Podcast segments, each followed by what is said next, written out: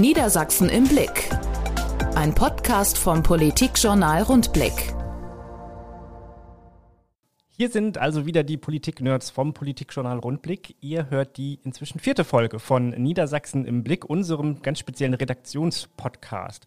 Mein Name ist äh, Niklas Klammichter und bei mir sind meine lieben Kollegen. Einmal der Reihe nach vorstellen, bitte. Audwin Struck. Klaus Wallbaum. Und Christian Wilhelm Link. Und ich bin so froh, dass wir jetzt wieder hier zusammensitzen und nicht wie beim letzten Mal das per Telefon zugeschaltet machen müssen. Das war nicht nur akustisch, sondern auch ähm, organisatorisch eigentlich äh, nicht, nicht so schön. Schön, dass wir alle wieder da sind. Und dass wir uns wieder sehen können vor allem. Genau. Es ist Sommer, es ist heiß, bei uns hier jetzt gerade nicht, denn wir sind mit unserem Podcaststudio mal in einen kühleren Raum umgezogen. Das eigentliche Podcaststudio hat nicht nur einen Wasserschaden, sondern ist auch im Sommer furchtbar, furchtbar heiß. Deshalb nun also mal aus unserem Konferenzraum. Das passt ja ganz gut, denn unser Redaktionspodcast ist ja so ein bisschen wie Redaktionskonferenz, die wir ja auch immer in diesem Raum hier haben, wo wir unsere Themen vorstellen und sowas. Ähm, aber bevor wir jetzt äh, mit, mit, dem, ähm, mit der Redaktionskonferenz beginnen, darüber reden, was für Themen in den letzten Monaten wichtig waren, wo wir noch mal ein bisschen was anderes machen.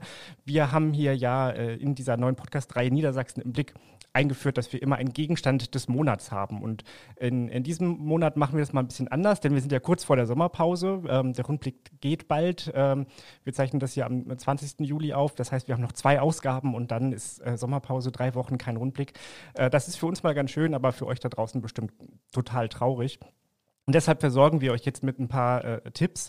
Ähm, Nochmal kurzer Rückblick. Wir hatten in den äh, letzten Ausgaben ähm, Gegenstände des Monats und zwar eine Wodkaflasche, zwei Spachtel und das legendäre 9-Euro-Ticket. Und wenn ihr wissen wollt, was es damit auf sich hat, dann müsst ihr jetzt nochmal Folge 1, 2 und 3 äh, nachhören. Ähm, dafür habt ihr in den nächsten Wochen ganz, ganz viel Zeit. In dieser Ausgabe wollen wir jetzt aber ähm, ja, einen, einen, besonderen Gegenstand äh, präsentieren. Jeder hat einen Gegenstand mitgebracht und zwar ein Buch. Denn ich habe mir gewünscht, dass wir äh, in der Sommerausgabe unseres Redaktionspodcastes eine kleine Bücherfolge machen. Ähm, und jeder stellt mal ein Buch vor, was man ja jetzt den, den Hörerinnen und Hörern da draußen empfehlen könnte als Lektüre für den Sommer. Ähm, was habt ihr denn so mitgebracht? Ja, ich gucke hier gerade mal so in die Runde. Ich bin der Einzige, der kein analoges Buch dabei hat, sondern ich habe meinen tollen Tolino, äh, meinen E-Book-Reader dabei. Der ist ganz praktisch, ein bisschen altertümlich manchmal in der Bedienweise, aber ich wollte auch nicht so ein High-End-Produkt, das man einem dann im Strandurlaub geklaut wird. Deswegen, äh, tolle Sache, kann ich nur empfehlen. Und ich werde mir jetzt äh, runterladen noch, habe ich noch nicht getan, aber das kommt auf jeden Fall. Der fliegende Holländer von Frederick Marriott. Ich hatte nämlich bisher immer nur gedacht, das basiert, die ganze Geschichte basiert auf einer Sage, die dann von äh, Wagner in der Oper, der gleichnamigen Oper, verarbeitet wurde. Aber eigentlich gibt es dazu einen richtig tollen und umfassenden Roman, der äh, die ganze Geschichte von dem fliegenden Holländer, das ist ja so ein Geisterschiff, das über die Weltmeere äh, spukt und äh, großes Unheil bringt. Ähm, dieser Roman ordnet das Ganze nochmal in die Zeit ein. Es, wir befinden uns in der Zeit des Spanischen Erbfolgekrieges, die Bedeutung äh, der Kolonien für Holland, für Europa und überhaupt, wie das ganze Leben, das abenteuerliche Leben ja damals noch auf See so gestaltet war und tagtäglich ablief. Das ist, glaube ich, bei den aktuellen Temperaturen auch so ein ganz schönes äh, Gefühl, so von einer kühlen Seebrise zu lesen, während man irgendwo draußen in der Hitze schwitzt. Ich kann auch die Oper sehr empfehlen. Die habe ich tatsächlich schon mal zumindest äh, per ja, zu Hause gehört, noch nie live. Aber ich bin ein großer Fan von diesen gruseligen Opern, auch der Freischütz zum Beispiel. Deswegen so ein bisschen Gruselliteratur äh, ist genau mein Ding. Wo hast du sie schon mal gesehen, Niklas? Ähm, live gesehen. Äh, doch, hier in Hannover habe ich sie live gesehen, stimmt. Ähm, ansonsten nur äh, im Kino. Äh, das ist ja auch ganz wunderbar. Im Kino ist es nämlich sehr viel kühler als in der Oper. Das ist für den Sommer sehr gut geeignet, äh, wenn es da mal so, so Live-Übertragungen gab. Aber ähm, ich wollte jetzt nicht dein, dein Buchthema hier kapern. Doch, ist aber genau das richtige Thema zum Covern, muss man ja sagen. Nein, ich äh, bin soweit ja auch am Ende. Ich will nicht zu viel von der Story verraten. Es geht um ein Geisterschiff auf den Weltmeeren und äh, das alles in einen historischen Kontext eingeführt. Also kann ich nur wärmstens empfehlen, wenn das nur halb so gut ist wie die Oper, lohnt sich die Lektüre, glaube ich sowieso. Sind auch 440 Seiten, ist überschaubar.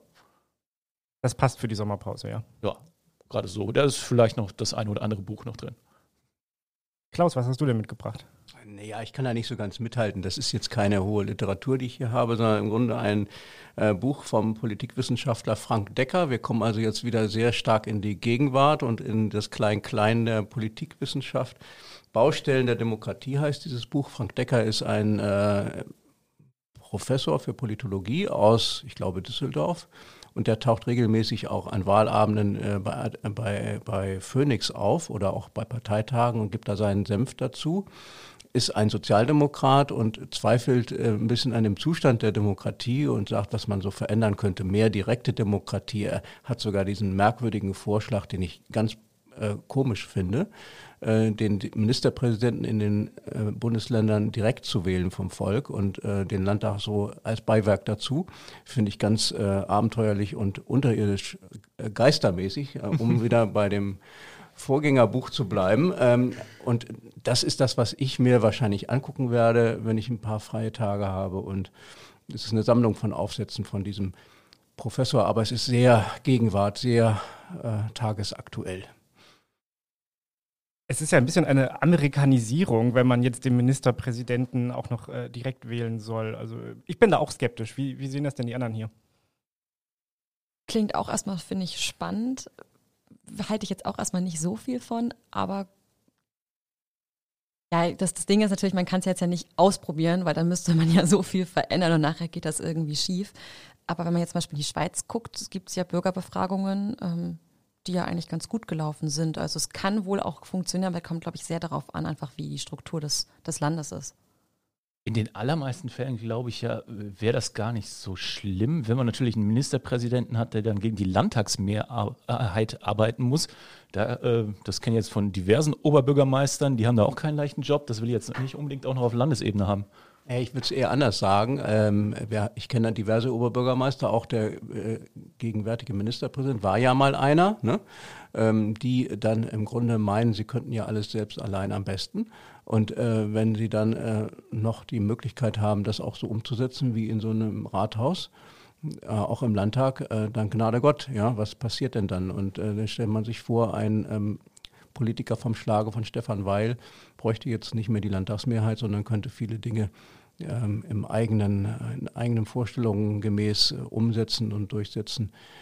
Ich glaube, das wäre für Niedersachsen nicht so gut. Aber sagt Decker, ach, Entschuldigung.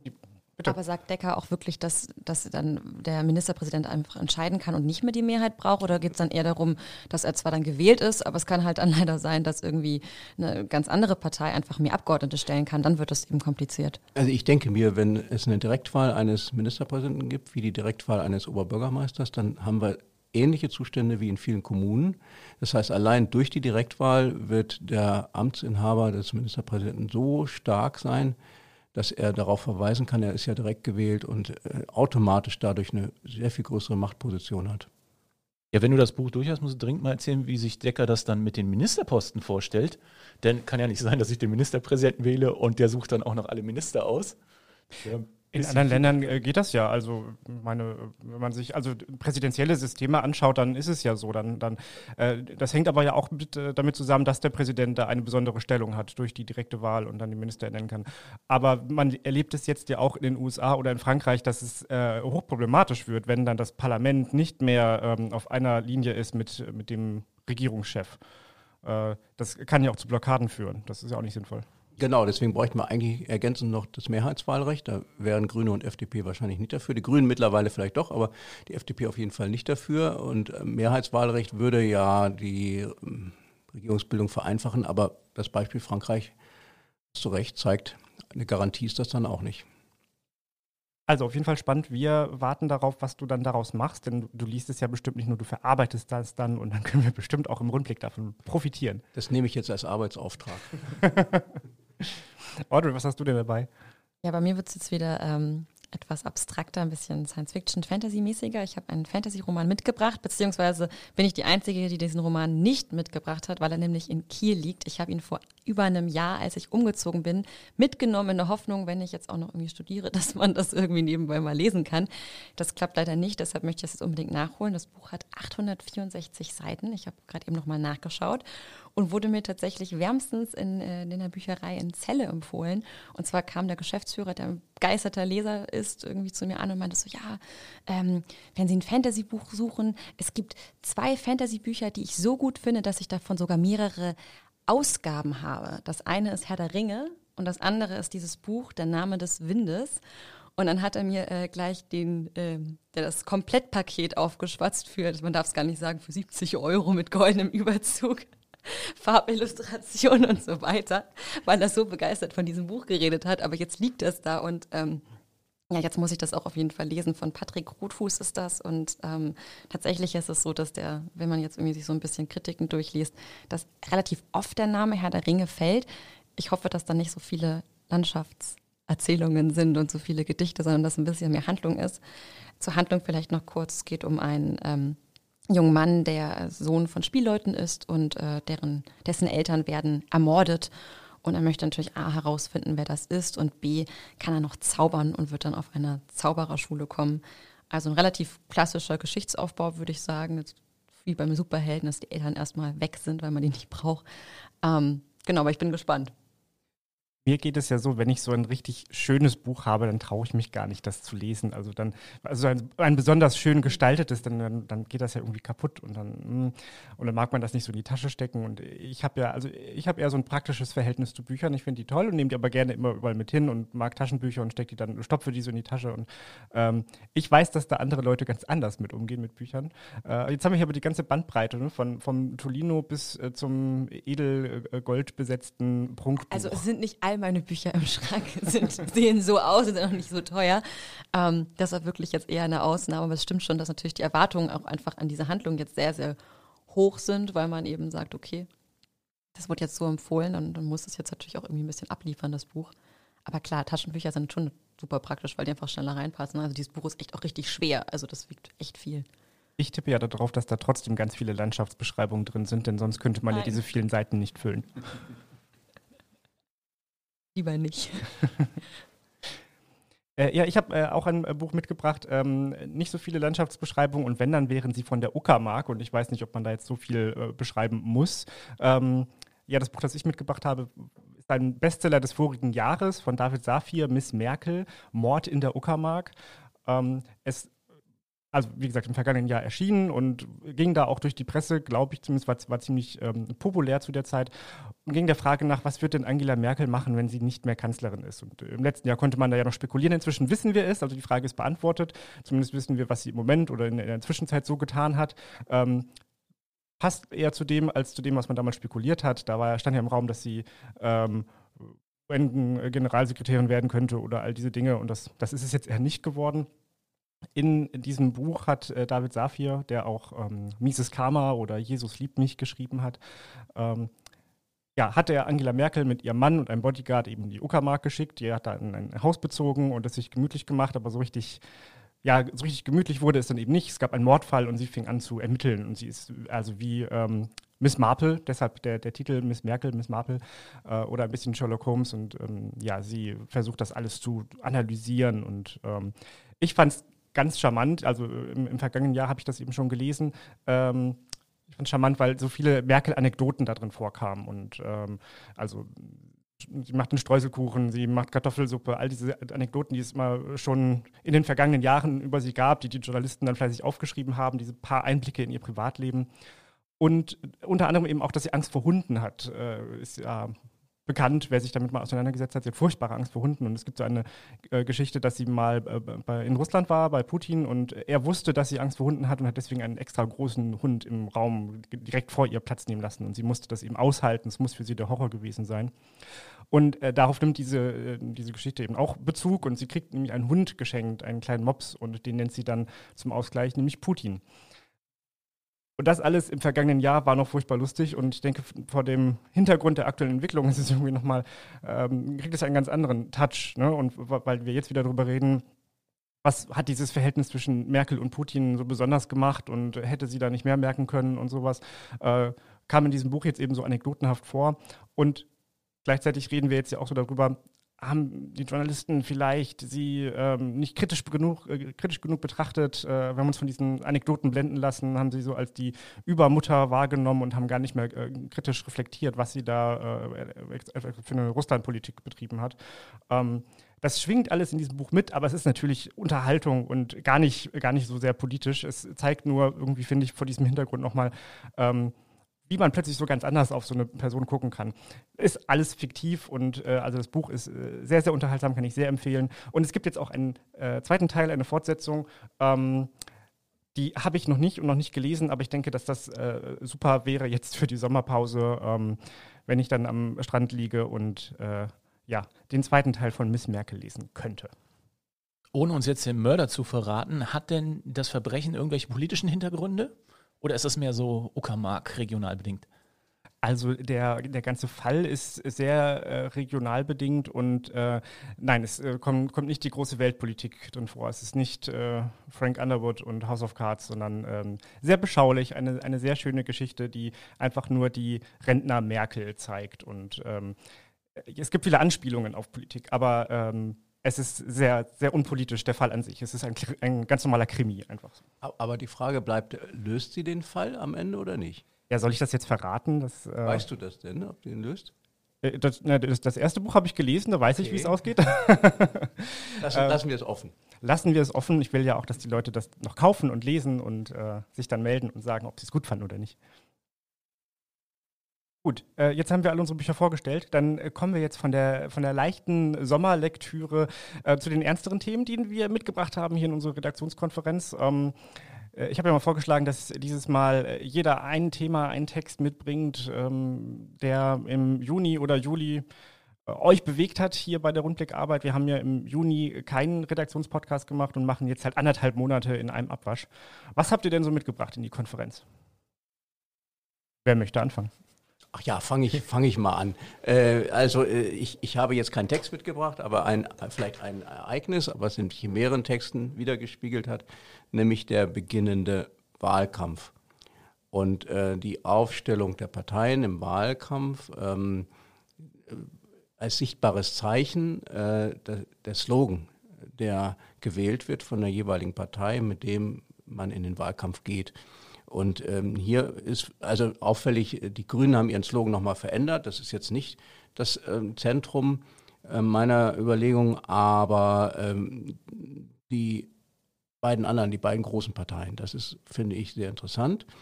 Ähm, Niedersachsen springt weiter, meint die CDU, weil äh, Niedersachsen ist dem Pferd verknüpft und das Pferd springt halt und es springt weiter und es soll zeigen, dass man mehr machen soll als bisher. Ähm, das lassen wir ein bisschen beiseite, aber sehr spannend finde ich den Slogan der SPD, das Land in guten Händen. Und ähm, die SPD ist ja bekannt dafür, dass sie in ihren Wahlkämpfen immer äh, viel Wert darauf legt, einen sehr pfiffigen Slogan zu machen. Und bei der letzten Wahl waren es immer Sprüche, die mit Weil angefangen haben, weil dies und das und jenes äh, gut läuft, ist, soll man weiter SPD wählen. Also weil in Form von ähm, dem Namen des Ministerpräsidenten und dem Wort weil. Diesmal ist der Slogan das Land in guten Händen. Und das finde ich deswegen ganz gut oder ganz interessant, weil das so ein Sicherheitsbedürfnis ausdrückt und außerdem so ein Zufriedenheitsbedürfnis oder so ein Zufriedenheitsgefühl. Also wenn man sagt, das Land ist in guten Händen, sagt man, ist alles eigentlich ganz gut. Und äh, das finde ich sehr mutig in diesen Zeiten weil es gut sein kann, dass die Leute im Verlauf des Wahlkampfes, der ja gerade erst begonnen hat, merken, dass eben doch nicht alles gut ist. Und ähm, das fängt dann mit dem Ukraine-Krieg an, geht über die Auswirkungen von Corona, die immer noch nicht besiegt sind. Ähm, Corona ist immer noch ein großes Thema, auch wenn die Infektionslage sich so entwickelt, dass die Leute nicht ernsthaft erkranken oder die meisten jedenfalls nicht. Aber es Thema ist noch da und die Sorge davor, dass es schlimmer werden könnte, ist auch noch da. Ja, und dann äh, mündet es noch in die Inflation.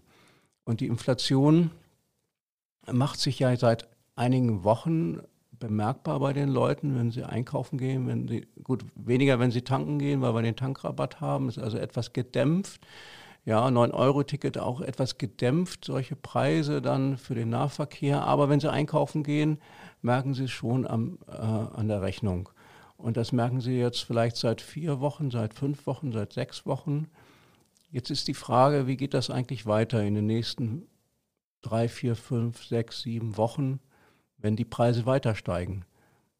Ähm, die Energierechnungen, da sind jetzt Briefe verschickt worden an die Leute, dass die Preise für die Energie steigen werden. Abschlagszahlungen sind teilweise schon erhöht worden, aber es droht da noch viel mehr. Und für mich die spannende Frage ist, wird dieser Slogan der SPD, das Land in guten Händen, am Ende sich vielleicht gegen die SPD kehren können? Nach dem Motto, wir fühlen uns nicht in guten Händen und dann ist es der falsche Slogan. Das könnte sein. Es könnte aber auch der Effekt eintreten, dass äh, die Leute sagen, naja, wir haben ganz schwierige Zeiten und der Stefan Weil, der macht das eigentlich ganz gut. Und äh, der soll weiter an der Spitze bleiben. Da wissen wir, was wir haben und der wird das Pferd schon schaukeln. Das kann auch eintreten, aber ich, deswegen finde ich diesen Slogan so spannend, der bald auf den großen Plakaten wahrscheinlich dann erscheinen wird, wenn sie sich nicht kurzfristig noch anders entscheiden. Und äh, passt dieser Slogan dann zu dem Gefühl der Leute? Das ist die große Frage. Und das hat mich jetzt so ein bisschen bewegt. So wie ich das verstanden habe, also viele dieser Parteien werden ja ihre Slogans noch recht kurzfristig anpassen. Ne? Hast du da irgendwas gehört, ob die SPD das auch plant? Also die FDP sagt ja ganz, ganz unverhohlen, wir wissen noch nicht ganz genau, wie die Plakate dann aussehen werden. Das hängt halt davon ab, wie sich die Inflation entwickelt zum Beispiel. Ja, wobei ich schon glaube, dass die Kandidatenplakate, also die kleineren, nicht die, die Großflächen, dafür stimmt das. Das kann sein, dass sie da noch einen ganz anderen Slogan dann bringen, einen Kopf von Weil und einen ganz anderen Slogan. Aber die kleinen, die Kandidatenplakate, da äh, ist, glaube ich, schon ziemlich klar, dass unter jedem dieser Plakate das Land in guten Händen steht. Und äh, davon kommen sie auch, glaube ich, schwer wieder weg. Ich frage mich, wie sehr dann in so einer Krisenphase diese auf Innovation, auf Weiterspringen, tun wir mehr als nötig äh, und äh, endlich machen, endlich machen ist der Spruch der Grünen, ähm, wie diese auf Innovation ausgerichteten ähm, Kampagnen und, und Claims laufen, wenn wir in einer Krise sind, in der wir eigentlich gar keine Ressourcen mehr für Innovation haben und man dann vielleicht doch wieder auf dieses, wir wollen behütet werden, wir wollen äh, in, äh, in, in, guten Händen aufgehoben sein, auf dieses Gefühl ähm, zugehen muss. Also ich ich interpretiere tatsächlich, Niedersachsen springt weiter sogar in doppelter Hinsicht. Und zwar nicht nur, dass es wir irgendwie Innovationen haben, sondern auch, dass äh, Niedersachsen eben weiter springt zu einem neuen Ministerpräsidenten. Also ich finde, dass das schon auch so ein bisschen so mit mitschwingt bei dem Spruch von, von der CDU, dass das eben auch letzten Endes die Hoffnung ist, die dahinter steht.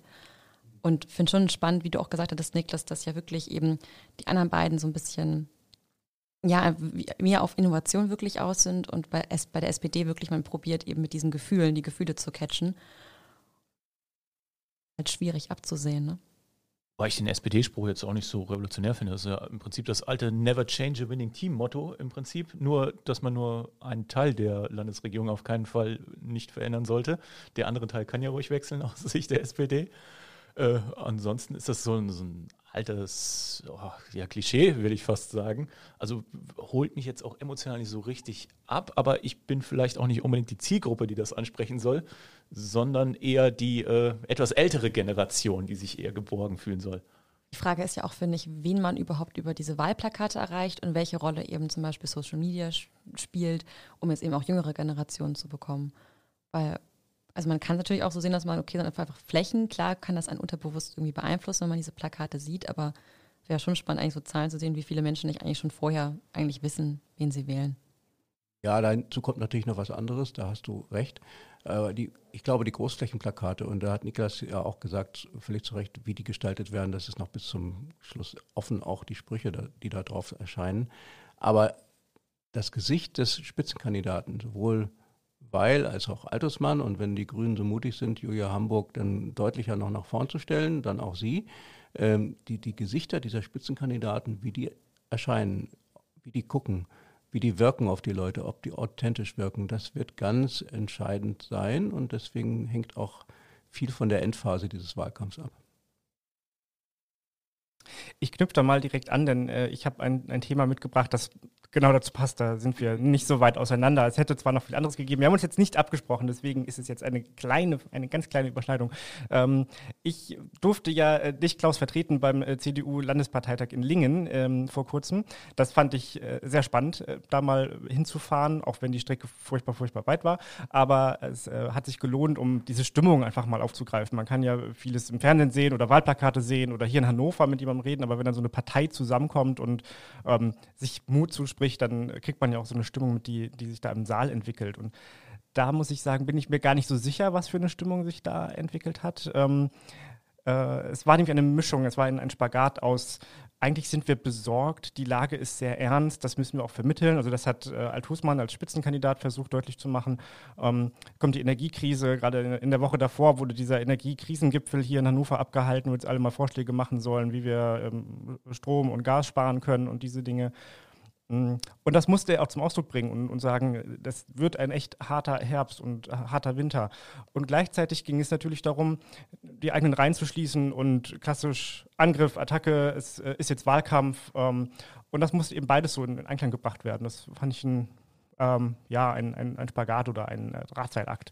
Ähm, und deswegen weiß ich nicht genau, welche Stimmung da bei wem angekommen ist. Es ist so ein bisschen Euphorie, aber nicht zu sehr. Ne? Wir wollen jetzt Wahlkampf, aber mh, hm, wir müssen jetzt auch ähm, ja, staatspolitische Verantwortung übernehmen und ähm, in dieser Krise zusammenhalten. Die, die, Regierung muss ja jetzt noch große Sachen lösen, muss aber eigentlich gegeneinander ähm, in den Wahlkampf ziehen. Und da fand ich wiederum bemerkenswert bei diesem Parteitag, wie deutlich man sich doch von der SPD da abgegrenzt hat. Also ähm, Altusmann gegen Weil, äh, CDU gegen SPD. Und das passt wiederum zu dem Motto, äh, das Land in guten Händen. Das war nämlich genau das Bild, das ähm, die CDU da auch zeichnen wollte. Die SPD ähm, stehe nicht für, nicht für Innovation, sondern für ein Weiter so und, und behaglich und verwalten, nicht gestalten. Das war so die Botschaft, die die CDU da ähm, jetzt nochmal platzieren wollte. Und ähm, ja, symbolisch wurde dann eben dieser Parteitag auch noch genutzt, um einen Schulterschluss zu, zu zeigen mit äh, Hendrik Wüst, dem neu gewählten, ähm, also neuen alten Ministerpräsidenten von Nordrhein-Westfalen und eigentlich noch Daniel Günther, der aus Schleswig-Holstein äh, mit dazukommen sollte. Beide haben gerade die Wahlen gewonnen und das will Altusmann natürlich als Vorbild nehmen und will auch so machen. Und beide haben Ko äh, Koalitionen mit den Grünen ähm, geschlossen. Und äh, das hat er jetzt nicht so explizit gesagt, aber er hat die, die Grünen nicht so angegriffen, wie er die SPD angegriffen hat, auch wenn es ja durchaus auf einen Dreikampf hier hinauslaufen könnte und nicht um ein äh, Kopf-an-Kopf-Rennen klassisch zwischen SPD und CDU. Und dieses Bündnis, diesen Schulterschluss mit äh, Wüst und Günther ähm, stellt Altusmann eben auch als Gegenmodell zur Ampel in Berlin dar. Also es geht klar darum, dass man diese Koalition, die man jetzt in Berlin hat, in Niedersachsen verhindern möchte, weil man sagt, das funktioniert nicht, die machen das nicht richtig und äh, wir könnten es besser. Und da schwingt eben schon sehr deutlich mit, es wäre dann eben schwarz-grün. Vielleicht äh, schiebe ich jetzt noch mal einen kleinen Werbeblock ein, be bevor wir zu den nächsten Themen kommen, weil es gerade passt zur Landtagswahl. Äh, ich will noch mal darauf hinweisen an alle da draußen, dass wir ja äh, extra zur Landtagswahl jetzt auch einen äh, Sondernewsletter haben, den man kostenlos abonnieren kann. Den Link dazu stellen wir noch mal in die Beschreibung zu diesem Podcast. Ähm, bis zur Landtagswahl werden wir äh, mal ein bisschen hinter die Kulissen blicken und ein bisschen aufarbeiten, äh, was in diesem Wahlkampf so passiert und natürlich auch immer wieder auf unsere Artikel ähm, aus dem Rundblick verweisen dazu. Audrey, was hast du mitgebracht? Ich habe äh, ein Thema mitgebracht, was indirekt mit dem Wahlkampf zusammenhängt, nämlich das Thema Ukraine, wo wir ja auch noch nicht absehen können, was in den nächsten Monaten passieren wird, wie dann die Reaktion von Scholz vielleicht auch dann irgendwie den niedersächsischen Land äh, Landtagswahlkampf beeinflussen wird. Ich durfte eine Geflüchtete, eine ukrainische Geflüchtete interviewen in dem vergangenen Monat, die wir tatsächlich auch schon mal getroffen hatten. Da war da aber mein Kollege Thomas Lader dabei. Die Geflüchtete, die heißt Olla und ist mit ihrer Familie geflohen, mit zwei Kindern, mit Hund, mit Katze, mit ihrer Mutter und auch ihrem Mann. Der durfte mit raus, weil der nämlich gar nicht aus der Ukraine ursprünglich kommt. Deshalb galt für ihn nicht die Regel, dass er irgendwie in dem Land bleiben muss. Und das war schon sehr, ja, einerseits sehr beeindruckend, wie, wie sie mit der ganzen Situation umgegangen ist, weil ja auch sehr, sehr viel Verantwortung auf ihren Schultern lastete. Das hat sie selbst auch gesagt, dass sie am Anfang, als sie ankam, wirklich erstmal gucken musste, okay, wie kriegt sie das jetzt hin, diese Familie zusammenzuhalten, wie ist sie, sie muss stark für ihre Kinder sein. Und jetzt langsam kommt sie eigentlich erst richtig an in diesem Land. Sie macht jetzt einen Sprachkurs, erzählt aber auch, dass es relativ ja auch natürlich Hürden gibt jetzt hier in, in Deutschland für Sie, hier in der Region Hannover. Sei es jetzt, dass, dass eben die ganzen Unterlagen auf, auf Deutsch sind, was natürlich dem geschuldet ist, dass es unsere Amtssprache ist. Das kann man natürlich jetzt auch nicht einfach so ändern. Trotzdem habe ich mich da natürlich gefragt, aber okay, vielleicht kann man ja zumindest irgendwie gucken, dass man mehr Infoschreiben auf, auf Deutsch dazulegt, die aber jetzt irgendwie nicht. Ja, also das habe hab ich mich persönlich jetzt gefragt, aber das muss natürlich irgendwie, weiß natürlich jetzt vielleicht irgendwie auch die Verwaltung besser. Ähm, aber das ist auf jeden Fall wahnsinnig spannend, einfach zu hören, okay, wie geht sie jetzt einfach damit um? Und ich merke schon, ich weiß nicht, wie das euch geht, dass, dass dieses Thema Ukraine jetzt nicht mehr so präsent ist im Verhältnis wie ganz am Anfang. Also es gibt so diese, ja, diese diese Wirkung, dass man einfach sich so ein bisschen jetzt damit dran gewöhnt hat letzten Endes. Und das, eine Normalisierung, genau. die da eintritt. Ne? Ja. Genau, und das finde ich, find ich problematisch. Da muss man, finde ich, schon hinterher sein und sagen, okay, wir müssen, es geht darum, dass wir diese Menschen langfristig erstmal integrieren, weil wir nicht wissen, wie lange die hier bleiben. Vielleicht wollen auch einige hier bleiben. Und das ist einfach auch ein Thema, finde ich, dass man trotz Wahlkampf, trotz anderen Themen einfach auch im Auge behalten muss. Es kann nicht sein, dass wir dann am Ende hier immer mehr Geflüchtete bekommen und die halt nicht nicht vernünftig integriert sind. Ich weiß nicht, wie ihr das seht. Ja, es kommt ja noch eins hinzu, ne? das, äh, das, das stimmt für die Geflüchteten. Dass äh, erste Stimmen vielleicht schon sagen, äh, warum hauen die nicht wieder ab, warum gehen die nicht zurück, ne? sollen die doch nicht ewig hier bleiben. Das wäre absolut unfair, das darf so nicht sein, sondern wir haben eine Verantwortung denen gegenüber, aber wir haben auch eine Verantwortung äh, gegenüber der Ukraine als solcher. Sie ist immer noch Opfer eines Angriffskriegs und ähm, ist immer noch ähm, deswegen unserer Unterstützung bedürftig. Und zwar in voller Hinsicht. Und die Tatsache, dass da die Bundesregierung immer noch den Eindruck vermittelt, dass die Waffenlieferung an die Ukraine halbherzig geschieht und äh, dass da vieles nicht passiert, was längst hätte passieren sollen, äh, ist ein Riesenskandal. Aber es wird auch gar nicht mehr so wahrgenommen und so diskutiert, weil diese Kriegsmüdigkeit bei uns jetzt vorhanden ist. Wir wollen das gar nicht mehr so genau wissen, hören nicht mehr genau hin und denken, sollen die doch endlich mal irgendwie zueinander kommen. Aber es ist immer noch ein Land, was überfallen wird äh, von Russland und äh, wo die Bevölkerung dahin gemetzelt wird auf russischen Befehl. Und das muss man sich auch weiter verdeutlichen. Ich glaube, dass auch ein Punkt ist, dass jetzt hier einfach noch andere Themen, du hast es ja vorhin schon angesprochen, Klaus, dazukommen, Inflation, die Preise werden, ähm, die Preise steigen wahnsinnig an. Das ist ja auch vielleicht bei einigen Familien, die einfach weniger Geld haben, die haben jetzt auch nicht mehr die Ukraine im Kopf. Die haben natürlich erstmal ihr Bedürfnis im Kopf, dass sie gucken müssen, wie sie die, die, die, die Gaspreise irgendwie bezahlen können, dass auf einmal irgendwie Brötchen, also Mehl oder so vergriffen ist, was besonders günstig ist und dass sie dann gucken müssen, irgendwie, dass sie eben dann mehr Geld dafür ausgeben. Das ist sicherlich auch einfach etwas, dass wir jetzt einfach immer mehr mit irgendwelchen Themen auch konfrontiert sind, die eine Folge des Ukraine-Krieges sind, dass man natürlich da auch irgendwie einige aus der Bevölkerung gar nicht mitnehmen kann. Habt ihr denn das Gefühl, dass die, ähm, diese Sorge vor dem Herbst und dem Winter, der Energie- und Gasknappheit, dass das schon angekommen ist in der Bevölkerung. Ich habe immer noch den Eindruck, also heute haben wir, äh, weiß ich nicht, 39 Grad oder so. Im Moment denkt noch niemand daran, dass man im Winter frieren könnte. Äh, deswegen ist das Problem noch so weit weg. Und es gibt zwar Leute, die sich darüber Gedanken machen, aber ich habe das Gefühl, dass viele das, also alles, gerade total weit wegschieben und wirklich in eine Sommerpause abgetaucht sind. Bei der Gelegenheit will ich mit meinem Thema einsteigen, denn ich fand es ganz spannend. Wir hatten hier im November 2021, Niklas und ich, ein Pro und Contra geschrieben zum Atomausstieg. Äh, sollte, sollten die Atomkraftwerke vielleicht wieder hochgefahren werden? Ja oder nein? Ich habe mich damals äh, dazu entschieden, äh, die Position zu vertreten. Ja, warum fahren wir die Atomkraftwerke nicht wieder ein bisschen hoch? Damals sagte ich noch, okay, bisschen gewagte Position, aber ähm, kann man mal aushalten. Da warst du sehr der Außenseiter, ja. ja. Mittlerweile sind wir irgendwie total von der Entwicklung überrollt worden. Und jetzt ist das sogar wieder ein Thema, obwohl die Zeit eigentlich schon abgelaufen ist. Das ist technisch kaum noch sinnvoll, die hochzufahren. Also sage ich jetzt auch, obwohl ich da äh, eigentlich noch grundsätzlich für die Technik bin und das auch gar nicht so gefährlich empfinde wie die jetzt viele Atomkraftgegner. Ähm, aber irgendwann muss man ja auch diese ganzen Sicherheitsüberprüfungen äh, mal machen. Das hätte schon längst geschehen müssen. Uns läuft die Zeit davon. Jetzt ist es viel zu spät. Äh, trotzdem ist das jetzt ein Riesenthema, obwohl uns das eigentlich gar nicht so helfen wird in diesem Winter und auch nicht dabei, die Preise zu stabilisieren. Die werden ja trotzdem in die Höhe schießen. Und ich glaube, das ist auch noch gar nicht wirklich angekommen. Dabei hilft uns ja auch das LNG erstmal nichts. Also es ist schön, dass wir dann Gasersatz im Winter haben werden.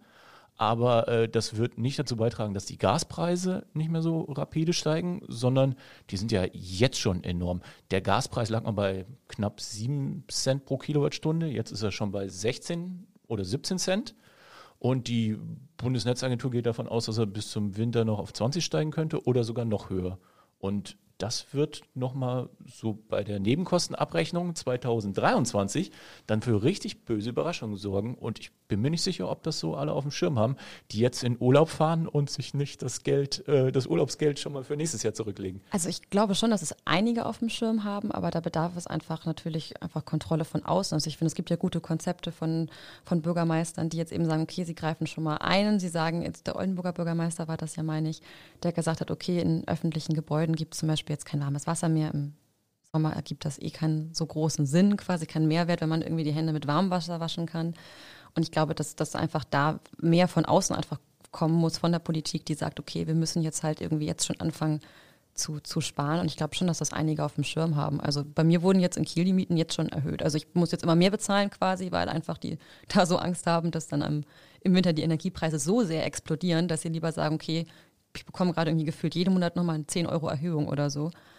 Ähm, also ich glaube schon, dass es ankommt. Ich glaube auch, dass, dass das so. Sag da, mal. Ich, ich glaube auch, dass das so schleichend, schleichend sich Bewusstsein der Leute ausbreitet. Das heißt, die kriegen jetzt die ersten Schreiben von den Energieversorgungsunternehmen, wie sich das, die Preise entwickeln, die Gaspreise. Und die Leute wissen aber, das sind nur die ersten Stufen und es kann alles noch schlimmer kommen. Und dieses Gefühl, da kommt was auf uns zu, was uns wahnsinnig belastet und wo wir möglicherweise sogar am Ende äh, aus ganz praktischen Gründen nicht genug Gas haben, um die Heizung äh, im Winter warm genug zu stellen. Dieses Gefühl schleicht sich so allmählich im Unterbewusstsein ein bei den Leuten.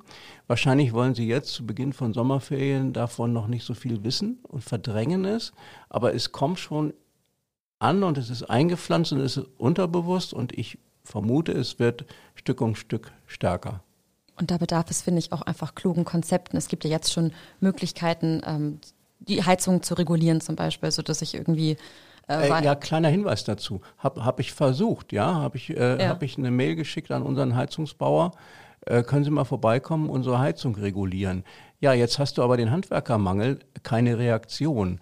Und wenn ich das jetzt dreimal wiederhole, wird wahrscheinlich auch keine Reaktion sein, weil die total überlastet sind. Das kommt ja auch noch hinzu. Du hast das Gefühl, du musst etwas tun, musstest, müsstest dich jetzt vorbereiten, aber dir fehlen sogar die Leute, die das für dich machen können.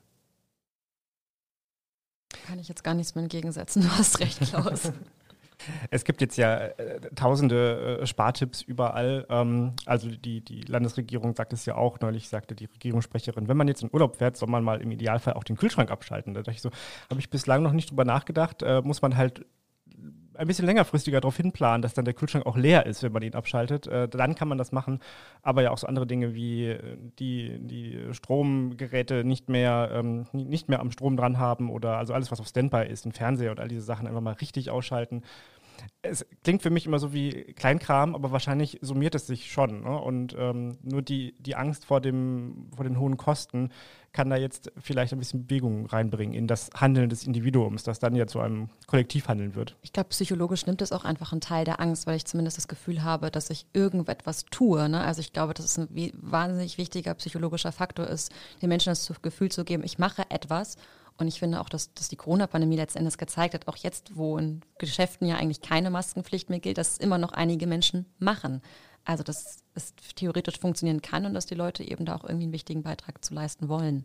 Einige. Ich finde ja, die Infektionszahlen zeigen, dass es irgendwie nicht so funktioniert mit äh, netten Appellen und der Eigenverantwortung. Und vielleicht müsste man da vielleicht äh, staatlich doch mehr eingreifen und sagen, so, jetzt wird das aber so gemacht.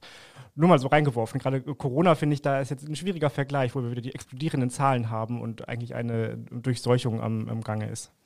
Ich muss ja sagen, ich bin da ganz beim äh, AWO-Vorsitzenden, Marco Brunotte, der gesagt hat, es kann nicht sein, dass die Leute im Winter in ihren eigenen Wohnungen frieren müssen. Also äh, finde ich in einem hochindustriellen Land, einem der reichsten Länder der Welt, sollte sowas eigentlich tatsächlich nicht vorkommen. Vor allem, weil ja auch gerade die unteren Einkommensschichten dann tatsächlich in den kalten Wohnungen sitzen. Also uns äh, Besserverdienern das wäre noch die freie Entscheidung. Bei den anderen ist es vielleicht nicht so. Deswegen finde ich den Vorschlag der Gewerkschaften eigentlich ganz schön nach einer Energiepreisbremse.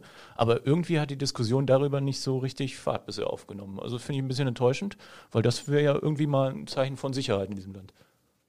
Zumal, muss man mal zufügen, glaube ich, sogar die CSU in diese Richtung schon marschiert war. Ne? Also Energiepreisbremse. Also da gibt es sogar Schnittmengen zwischen äh, Union und Gewerkschaften, aber äh, du hast recht, es kommt nicht so richtig in Gang, die Debatte darüber. Weil das auch für den Konsum eigentlich ganz gut wäre. Jetzt haben wir die Rieseninflation. Dazu kommt noch, okay, die Leute legen das Geld zurück, anstatt es zu investieren. Gab jetzt äh, die IHK Niedersachsen hat einen Klimakonjunkturindex vorgestellt. Äh, der hat dann gezeigt, okay, ähm, so ungern wie jetzt haben die Niedersachsen lange nicht mehr Geld für Lebensmittel ausgegeben. Also aus irgendeinem Grund halten die das noch zurück. Wahrscheinlich sind es die Energiepreise. Das dämpft jetzt nochmal den Konsum, das treibt dann aber nochmal die Inflation weiter an. Also schön ist das alles so nicht. Das Thema wird uns noch eine ganze Weile beschäftigen, leider. Wir werden das im Blick behalten, aber eine weitere Diskussion würde wahrscheinlich unseren heutigen Podcast sprengen. Zum Abschluss, wie gesagt, wir gehen in die Sommerpause. Eine kleine Runde. Wo geht's denn hin? Was könnt ihr empfehlen? Also ich kann hoffentlich, ich war noch nie da, Montenegro empfehlen. Ich fahre tatsächlich dieses Jahr nach Montenegro mit dem Auto. 18 Stunden. Wir werden auf jeden Fall noch einen Zwischenstopp einlegen, weil sonst kann man das nicht so gut machen. Und Montenegro hat tatsächlich die tiefste Schlucht Europas. Es wurden schon einige Filme in Montenegro gedreht. Unter anderem wurden einige Winnetou-Teile in Montenegro gedreht. Und äh, da gibt es dann den Nationalpark, den ich mir anschauen werde, Domitor. Es gibt eigentlich mehrere Nationalparks, es gibt Geschichte, es gibt ein ganz altes Kloster, wo immer hingepilgert wird, das Kloster Ostrock. Und es gibt auch mehr. Also und den Euro, also den Euro hat Montenegro auch noch. Das ist praktisch. Audrey auf den Spuren von Winnetou. Ja, ich schicke dann Fotos. Ja, ich wollte erst wegfliegen, dann ähm, aber äh, relativ kurz entschlossen. Dann kam jetzt hier dieses ganze äh, Flughafenchaos dazu. Dann dachten wir, okay, fahren wir doch einfach nur weg. Nach Kroatien wäre schön, aber dann kamen jetzt die Waldbrände in Kroatien. Dachten wir, okay, vielleicht Italien. Dann äh, muss jetzt aber der Gardasee ist ja auf historischem Tiefstand. Ja, genau. Dachten wir, okay, Italien ist jetzt auch nicht mehr so richtig toll. Jetzt geht es einfach nach Österreich. Da weiß man, was man hat. Da sind die Alpen. Hoffentlich äh, sind da noch irgendwo ein paar Gletscher in der Nähe, die sich noch halten können bei der Klimakrise.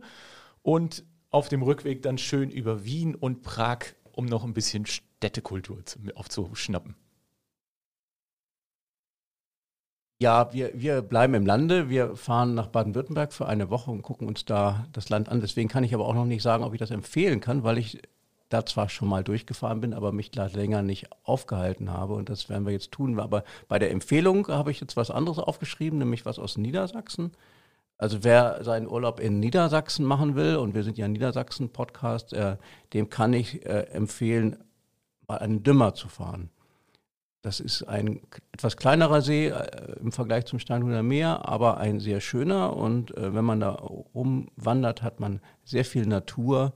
Man hat, ähm, kann sehen, wie die Wiedervernässung des Moores dort läuft und kann sich das sogar sehr praktisch angehen, äh, ansehen, indem man da äh, einfach rumläuft und äh, da über Stege und kurze Wege geht. Also sehr interessant. Empfehlung für diejenigen, die nicht weit weg wollen. Ich glaube, die Empfehlung äh, werde ich mal in die Tat umsetzen. Mal schauen. Aber äh, geplant habe ich was anderes. Ähm, wir, werden, wir werden Niedersachsen verlassen, ähm, aber nie, auch nicht allzu weit wegfahren, äh, sondern äh, nach Rügen wollen wir mal wieder. Ähm, und das ist äh, eigentlich ja auch sehr unpolitisch, aber als wir vor, ich glaube, zwei Jahren schon mal da waren, waren es zwei Jahre, ich weiß es nicht mehr so ganz genau, durch Corona verschwimmt ja immer alles so. Ähm, da von dem Ort aus, in dem wir waren, konnte man am anderen Ende der Bucht ähm, jene Fabrikanlage sehen, wo Nord Stream 2 anlanden sollte und wo das alles geplant ist. Es ist also doch sehr, sehr politisch wieder. Und ich weiß noch, dass ich eben äh, damals so dachte, äh, wie, wie verrückt, dass dieser Trump jetzt uns hier ähm, äh, Sanktionen auferlegt, weil wir das bauen wollen. Und ich hatte überhaupt gar kein Verständnis dafür. Und nun ein paar Jahre später blicke ich ganz anders da drauf und denke, ja, zum Glück hat man das nicht weitergebaut und zum Glück ist es jetzt dann doch irgendwie gestoppt. Es ist also doch alles irgendwie politisch, auch der Urlaub, aber wir versuchen trotzdem ein bisschen abzuschalten und dann mit ganz viel neuer Energie und ähm, Ideen und Eindrücken vom Moor, in, von der Moor-Wiedervernässung im Dümmer wieder zurück in die Redaktion zu kommen. Die Rundblick-Redaktion wünscht jetzt ähm, eine schöne Sommerzeit, wenn wir in der Sommerpause sind. Aber man muss nicht ganz auf den Rundblick verzichten, denn wir sind ja auch online immer noch da und man, man kann uns da folgen. Und ich rate euch jetzt mal allen, ähm, dem Rundblick gleich überall zu folgen, nämlich bei Facebook, Instagram, LinkedIn, Twitter und natürlich überall dort, wo ihr jetzt diesen Podcast gehört habt. Und nun wünschen wir schöne Ferien. Schöne Ferien. Schöne Ferien. Schöne Ferien. Niedersachsen im Blick. Mehr Infos unter rundblick-niedersachsen.de